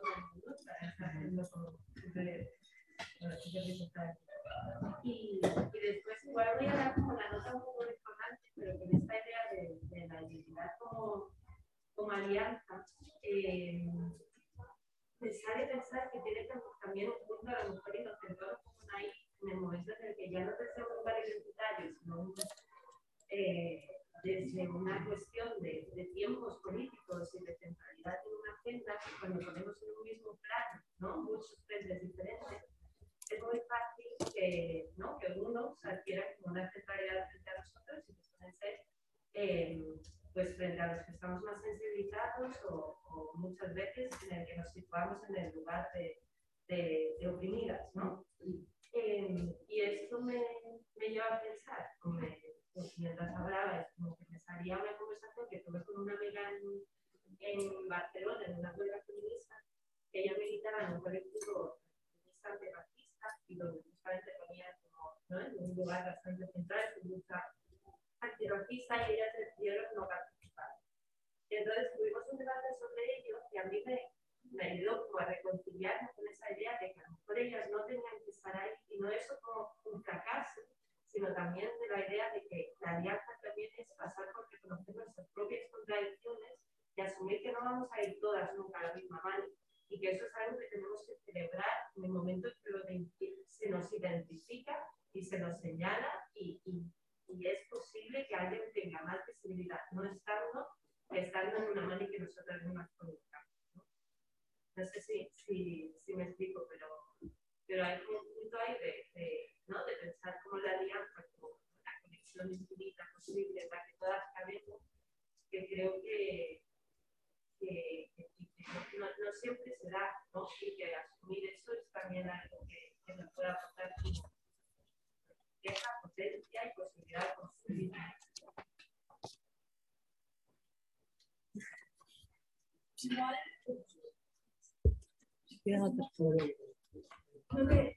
sí que es verdad que igual como que desde la izquierda más hegemónica, más ortodoxa, como que hemos heredado como una concepción como muy monolítica, ¿no? Como muy de tenemos que ir todos a una, un partido, un sindicato, una línea, un tal. Y que igual, o sea, yo creo que cuando hablamos de hacer alianzas también, o sea, como que eso se entiende, ¿no? Que, que el conflicto va a estar presente, la discordancia va a estar presente porque, o sea, tampoco se aspira como a que todo el mundo esté a lo mismo, ¿no? Que todo el mundo piense lo mismo, sino que precisamente o sea, como que esas contradicciones al final yo creo que son lo que nos alimenta y lo que nos hace crecer y lo que nos hace adaptarnos a, a las cosas que van viniendo, ¿no? O sea, no somos el Partido Comunista, creo. Menos mal. Sí, yo añadiría también con respecto a eso que al, al final establecer una red eh, y una comunicación constante y fluida entre los diferentes movimientos nos da pie a empatizar, a conocer cuáles son las preocupaciones de los otros movimientos y de qué manera esas preocupaciones también van a terminar eh, recayendo en, nosotros ¿no? y, que, y, que, nuestros colectivos y nuestras ideas también se van a ir eh, modificando en base al compartir con el resto de, de colectivos. A diferencia de lo que es un partido político como comentabas, eh, donde, donde la, idea es la supervivencia ¿no? y, y, aguantar. Al final, todas nosotras somos como diferentes colectivos y diferentes movimientos que, que, estamos intentando sumar en base a lo que consideramos. Aquí tenemos la identidad como, como lugar del que partimos, pero hay muchísimos movimientos y grupos de trabajo alrededor de la ciudad que cada uno se focaliza en diferentes cosas y, y también las personas a veces nos encontramos más con más ganas de estar en un lugar o estar en otro. Entonces yo creo que al final ir compartiendo entre unas y otras da pie a que, a que, a que podamos estar en más lugares y de otras maneras diferentes, que no sea de una.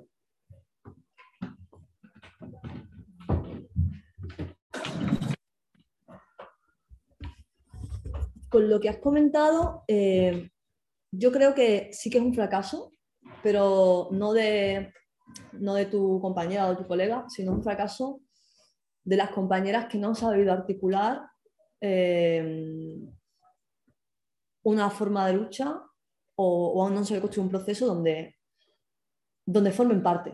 Es decir, eh, yo creo que no se trata de construir una alianza unitaria, ni mucho menos, ni homogénea, eh, sino creo que no sería transfeminismo, sino, o sea, no se trata de una, de una suma de unos, tampoco se trata de una suma de unos individuales, sino de construir algo en colectivo, pero ese algo colectivo no es homogéneo eh, y ese algo colectivo em, tiene, nosotros tenemos que aprender a, convivir con, con, el conflicto interno, eh, con las opiniones que no nos gusten, em, y con, y con la, la, fragmentación. ¿no? Yo mm, recuerdo esa, esa, esa misma pregunta, más o menos se le hicieron a Judith Butler en las Argentinas en el 2019.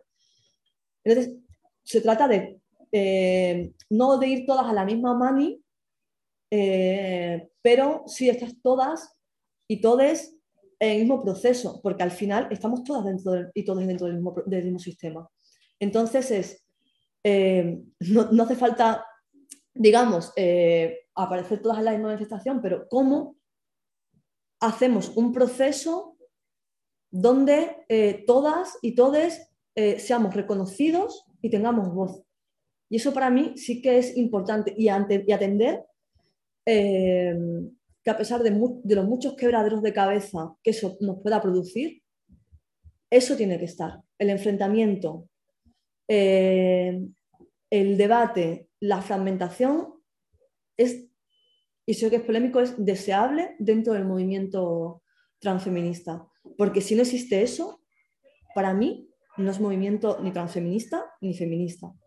Entonces, creo que es un fracaso que las compañeras de, de Barna no hayan conseguido eh, incluir a, a, una compañera como tuya, igual que creo que es un fracaso del movimiento feminista, y me van a matar en algunos años, eh, del que el, el movimiento feminista eh, del 8 de marzo de Madrid durante el proceso de la huelga del 8 de marzo no haya sido capaz de incluir a las compañeras de Afrofémina y que recibamos la crítica que recibimos. O sea, yo mm, me toco las palmas a las compañeras de Afrofémina y, digo, sí, sí. O sea, mm, entonces creo que hay que dar una vuelta a eso. Es decir, eh, tampoco el, el, hecho de, no, tenemos que estar todas de acuerdo o todos de acuerdo, no, pero sí él tenemos que ser capaces de generar un proceso donde nos escuchemos todas y todos, desde nuestra autonomía y desde nuestra diferencia. Esa es mi, mi opinión. En esa misma línea, ¿tú crees que, eh, que finalmente Ana Rosa Quintana, por ejemplo, se sumara a la huelga fue un triunfo o una puñalada? Es que además esto nos tocó, yo como prensa, en yo creo eh, que fue un triunfo. Eh, igual que fue un triunfo que Mariano Rajoy llevara un lazo violeta el 8 de marzo. Igual que fue un triunfo que todos los telediarios del Estado español abrieran con la huelga feminista. Bueno, con eh, las, imágenes de, de Euskal Herria, de, Bilbao. Sí, fue un, fue, un, fue un, triunfo. Porque a pesar del discurso, y te lo digo por conocimiento de causa, había un argumentario del Partido Popular contra la huelga feminista. Eh, nosotros tuvimos que hacer un contra-contra-argumentario. Entonces, eh, sí, porque la agenda y lo que se... el discurso eh, que ponía, que hablaba de una huelga de cuidados, que hacía que la gente dijera, pero ¿qué, son los, qué, es la huelga de cuidados? Cuando salíamos con los delantales a los balcones. Eh, que ese proceso se pusiera en primer plano y desplazara la agenda política, eh, pues eso, eh, neoliberal, eh, patriarcal, tal, oficial, ¿no? Eh, hegemónica. ¿Y, ¿Y, qué sería? No tuvieran más remedio que comerse un proceso construida, construido desde abajo, sí, es un triunfo. ¿No o sea, crees que podía desvirtuar ideológicamente un poco el tronco de que estaba eh, Para gente que no esté, ¿me entiendes? Como el efecto simbólico que de repente dices, anda, pues. El feminismo es Ana Rosa. O sea, de repente hay gente que. Se ha intentado, y, y, y o sea, eh, yo tengo esta imagen, ¿no? De. ¿Cómo se llama esta señora? Eh, la de Ciudadano, hombre, la. Esa. Diciendo, yo soy la líder del feminismo eh, ah, sí. liberal, ¿no? O sea, pero fíjate, que estas personas que son claramente eh, capitalistas, mmm, eh, neoliberales, cojan nuestra nomenclatura, en el fondo es un triunfo, es un triunfo y un reto. O sea, igual que creo que para, eh,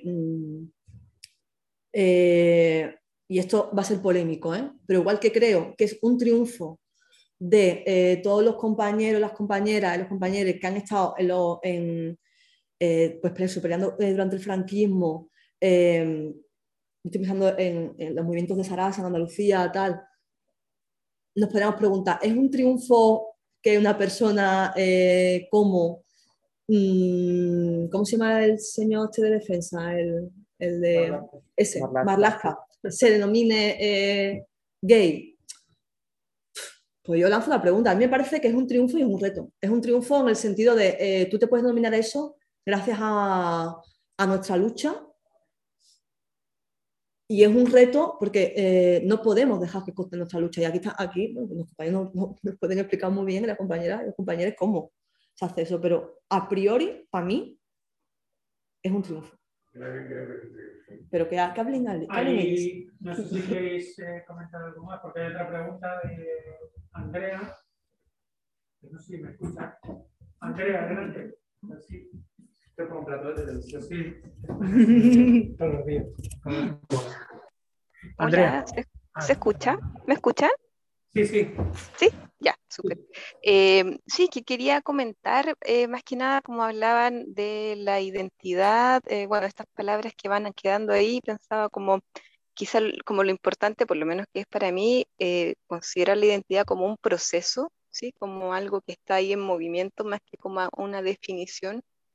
Y también en relación a esta idea de alianza unitaria, que también por ahí salió, pensaba en algo que decía un investigador eh, afroamericano que no recuerdo su nombre, pero que hablaba sobre las razas eh, y la dificultad de superar la raza mientras haya racismo.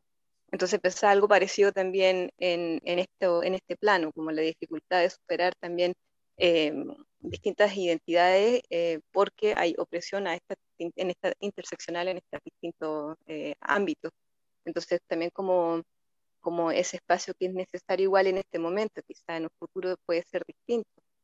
Y también me parece interesante la idea del conflicto, y pensaba en el concepto de la Silvia Rivera Cusicanqui eh, de Locheje, eh, como esta idea de la, de la, crisis o del conflicto, y lo que también justamente por identidades que se chocan, y pensaba que es interesante igual ese lugar que se genera, ese intervalo que se da cuando, un, cuando nos quedamos en el conflicto, cuando cuando le damos espacio también, eh, y no superarlo rápido, sino que ver qué pasa ahí, qué, qué fricción, o, o, considerando que eso genera fricción, qué, qué, qué, energía se libera de esa fricción. que creo yo también puede movilizar cosas. Entonces sí, quería compartir eso en relación a lo que van comentando. Eso. Gracias. No sé si queréis comentar alguna cosa o... Yo, bueno, yo quería comentar algo de lo que ha comentado antes Vicky. eh, o sea, como que igual, de- o sea, como que entiendo lo que dices, ¿no? De que Rajoy con una chapita del 8M quizás sea un triunfo, pero un lacito fue. Cuidado, cuidado. espera, espera un segundo, claro, porque es que pues, han hecho un comentario por el chat que Ah, vale. tiene que ver con lo mismo que estáis planteando, que, que si al final eh, decía, eh, a raíz de lo de Ana Rosa, eh, decía Eli, pero el peligro de que el capitalismo lo fagocite todo, ¿no está pasando eso también con el feminismo? O sea, que hay como una... Claro, yo es que es, es- es justo lo que quería decir, que eh, desde los movimientos transmaribolleros, ¿no? después de mm, 15, 20 años de políticas asimilacionistas, pues eso, de que de repente eh, Madrid es la capital del orgullo mundial y España es el país más progre del mundo, o sea, como que después de 15 años de eso, eh, realmente ya no se vive como un triunfo que el PP se ponga un arco iris en el logo de Twitter cuando llega el orgullo, ¿no? Y como que cada vez o sea, como que a mí por lo menos personalmente eh, lo que me genera ya es eh, hastío y es hartura porque luego, o sea, una cosa es eh, ponerse el lacito y otra cosa es que eso luego se traduzca en un compromiso real, ¿no? Que es, que es lo que se le acusa siempre a los partidos que están en la manifestación del orgullo. Entonces, no sé hasta qué punto como que a veces sirve como para, para maquillar las cosas y para mm, anestesiar, por así decirlo, como de que ya mucha gente dirá, ah, bueno, pues ya eh, los políticos son feministas o ya los eh, Ayuso es LGTB friendly, ¿no? Y ya, como que ya no haces una oposición real porque dices, ah, bueno, es que se ha puesto un arco iris. Entonces, no sé, como que también puede ser peligroso. Pero es lo que decías, que es un reto también, ¿no? De, de intentar que no, que no se, se fagocite todo eso. Además, no se da, eh, tú comentabas también, Vicky, antes muy bien, en relación a Judith Butler y esa deconstrucción de, de cómo funcionan las cosas, ¿no? Y de cómo se articulan las cosas precisamente. Y yo creo que muchas de estas cosas, de estos ejemplos de asimilación, es que no, eh, no se desarticula realmente la matriz ni el poder y al final el hecho de que Marlaska sea un ministro gay creo que no cambia realmente hacia dónde estamos yendo. Lo único que da lugar es que una persona gay también pueda entrar dentro de la esfera de poder, pero no es hacia eso lo que intentamos, entrar nadie en una esfera de poder, bueno, quien quiera que entre. Nuestro movimiento no es hacia donde vamos, creo, entrar en las esferas de poder, sino de construir precisamente eso. Sí, sí, dale.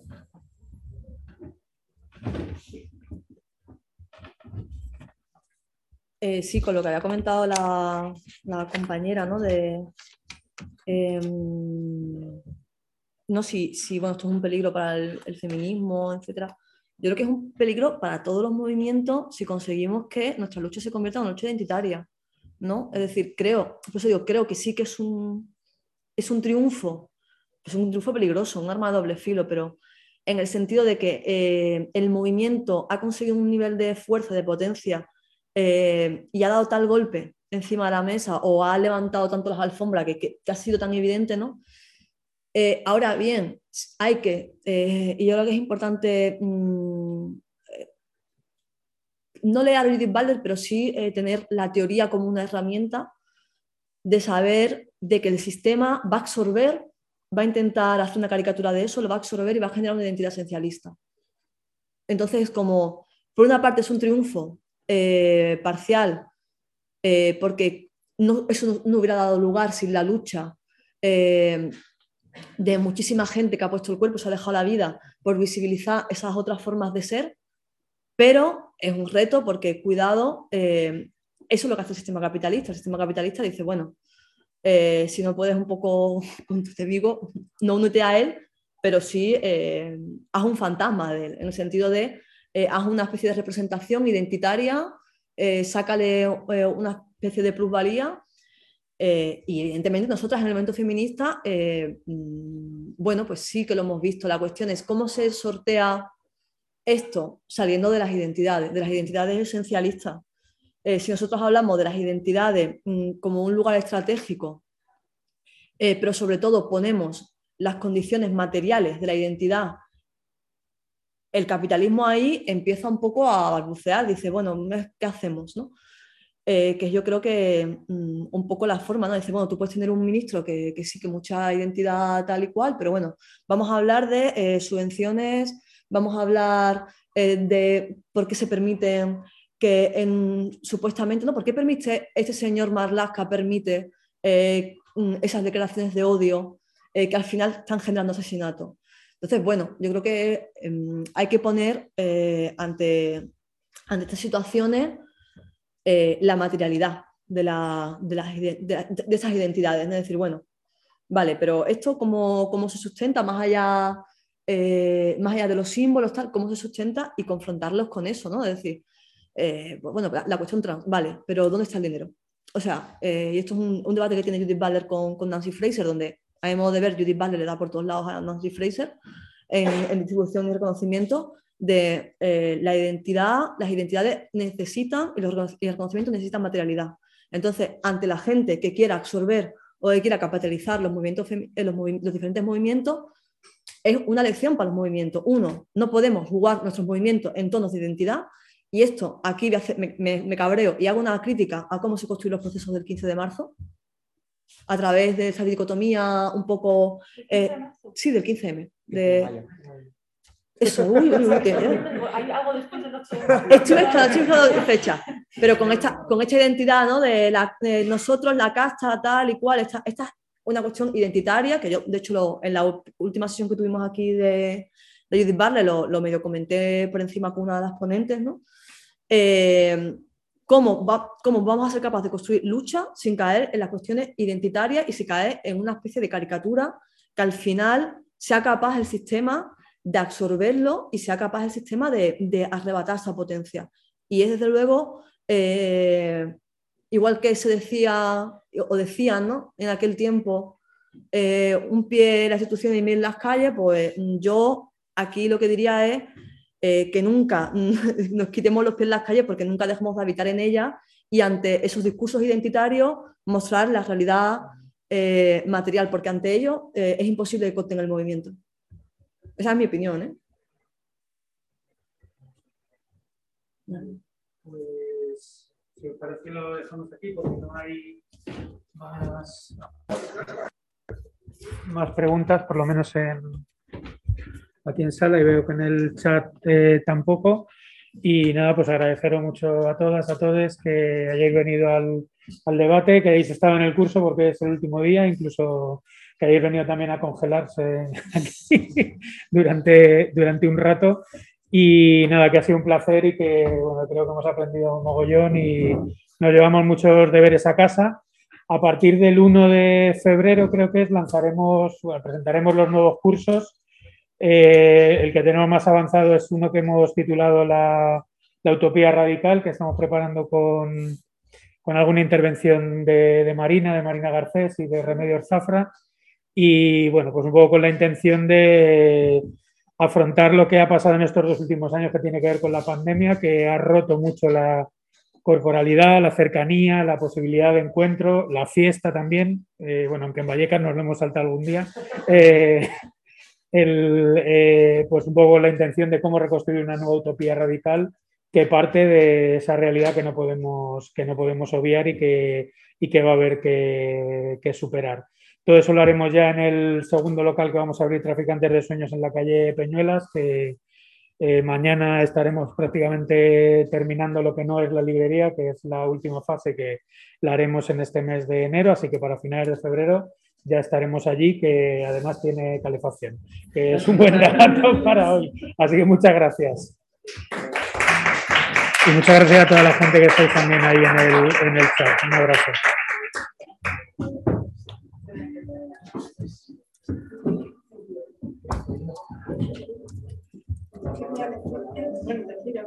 que me emociona mucho que hayas la vida conmigo y que siga